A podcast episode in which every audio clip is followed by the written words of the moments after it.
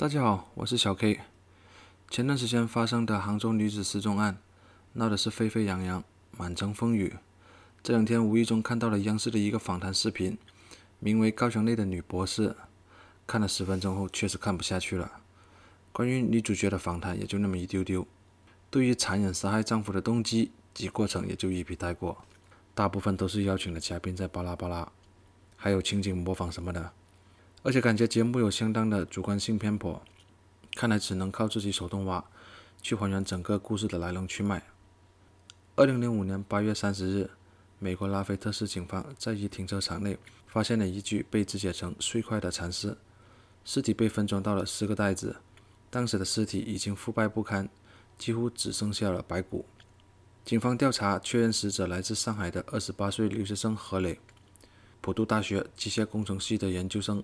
而就在前几天，何磊的妻子陈丹雷手持何磊的护照，乔装打扮骗过美国海关后，从上海入境，但被浦东海关识穿。在被海关扣押期间，美国警察也发现了碎尸，他无奈只能交代自己杀人分尸的事实。清华高材生留美女博士杀夫分尸，每个词都让人肾上腺素上升。但是事情没有预想的那样血雨腥风，何磊没有外遇，也没有做其他违背夫妻承诺的事情，导致这个瘦小的女高材生痛下杀手的，竟然只是生活琐事不断积累的结果，还有的就是自身性格的使然。陈丹雷于一九七七年生于四川，在他上小学时，事业有成的父亲就离开了母亲，他和母亲一起生活，母亲因为婚姻的不幸，常年情绪低落。时常咒骂他的父亲，受父母关系的影响，陈丹雷自小性格孤僻阴郁，极度的不自信且患得患失。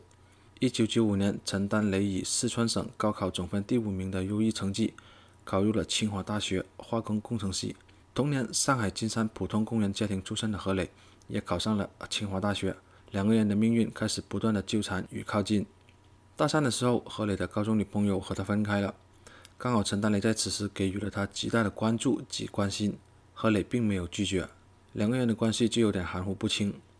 陈丹雷是一个长相很普通、个子矮小并且性格内向的女孩，何磊是外向型的性格，能说会道，待人比较热情。也不知道从什么时候开始，两个人便确定了男女朋友的关系，但是可以看得出来，何磊对陈丹雷并不是很满意。就是陈丹雷没有收到作为女朋友受到应有的照顾和关爱，都是陈丹雷单方面的付出比较多。两千年七月，陈丹雷本科毕业，被保送到了化工工程系读研究生，而何磊也被保送到了清华机械工程系读研究生。因陈丹雷性格的问题，保送研究生半年后就跟他的博士导师闹僵，于是他申请去了美国普渡大学化工工程系继续他的研究生学业。同年五月。陈丹雷从美国回到北京，和何磊登记结婚，并申请何磊的陪读签证。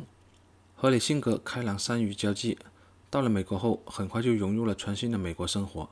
而陈丹雷因为性格的原因，他再一次和美国导师闹僵，教授拒绝做他的导师。按照美国的教育制度，没有导师的研究生是不能毕业的。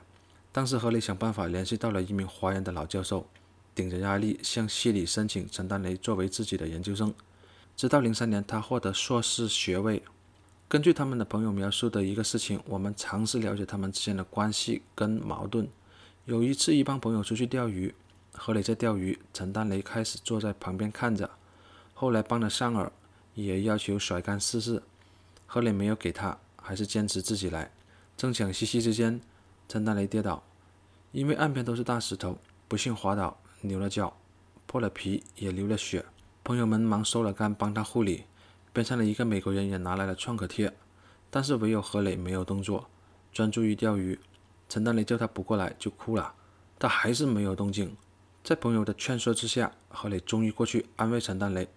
陈丹雷当时直接一个巴掌抽了过去，打得何磊的眼镜都飞落到水中，于是鱼就钓不下去了。一伙人装东西往停车场走，陈丹雷停下大哭，不肯走。何磊也拒绝过去安慰。他告诉朋友们，让他哭好了。最后好一阵劝，才让陈大雷同意回家。这一幕弄得朋友们也是非常的尴尬。不过几天后，见到他们已经和好如初，非常亲密，好像什么事情都没发生过一样。陈大雷不喜欢外出，更不喜欢参加一些朋友的聚会。何磊性格比较外向，而且出意料的在当地的留学生圈子比较有名。陈大雷自己不愿意出去参加别人的聚会，而且也不允许何磊出去。每次何磊参加完聚会回去之后，总要大吵一番。比起陈丹雷略为孤僻的性格，何磊更加善于交际。在朋友眼里，何磊聪明、健谈、慷慨，但是有些观点却很偏激。他曾坚决而认真地对朋友说：“夫妻离婚的话，不管是什么原因，大家都应该谴责妻子，因为丈夫在外面有外遇的话。”丈夫没错，因为人优秀才有人喜欢；第三者也没错，因为人要往高处走，这都是正常的。错在妻子，因为是妻子没有能力留住丈夫。正因如此，陈丹雷很害怕回国，因为何磊经常告诉他，他一旦回国就会有很多条件好的妹子来追。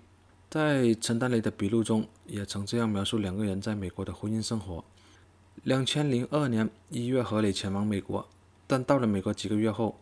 何磊和我的关系就不好了，他老说我笨。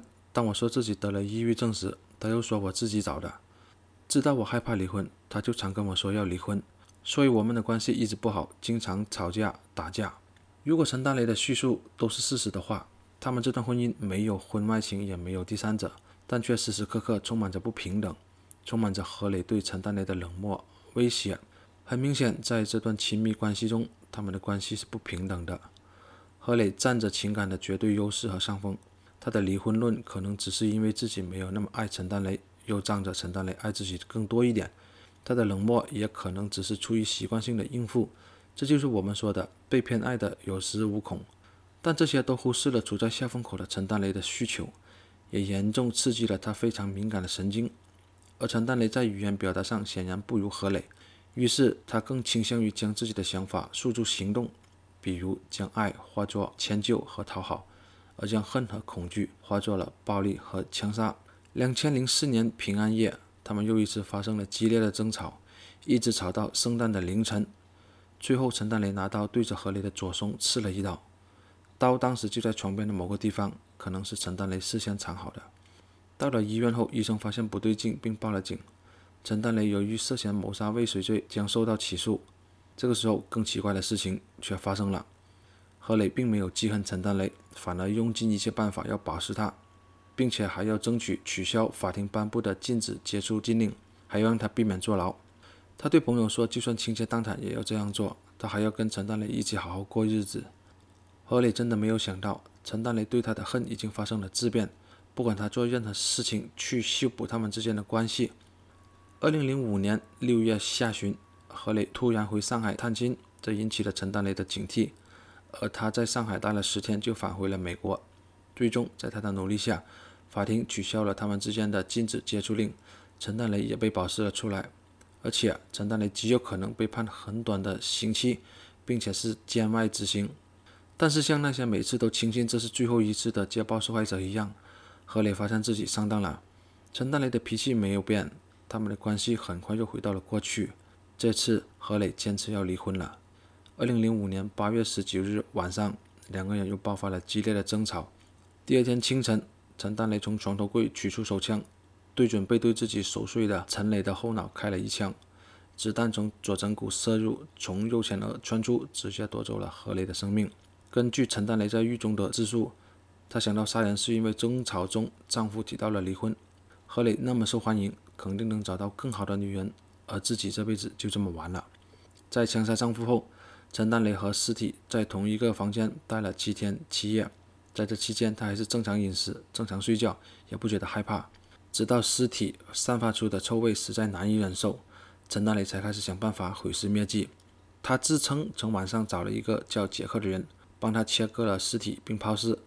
然而，美国警方的调查报告中提到，他们没有在他的电话。或者电脑中发现了联系他人分尸的记录，因此警方有理由怀疑是陈丹雷自己把丈夫一刀一刀切成了碎块，然后遗弃在停车场中。何磊的恋爱方式单方面享受陈丹雷的关注和付出，自卑的陈丹雷不断于吵闹中要挟更多的回报。何磊不愿认错、退让，采取回避态度。为了得到回应，陈丹雷每次吵到歇斯底里，何磊害怕、烦躁，更加回避。陈丹雷视之为冷暴力，多次以家暴反抗。何磊想结束关系，家暴的终极版就是谋杀。你离开我，我就毁灭你。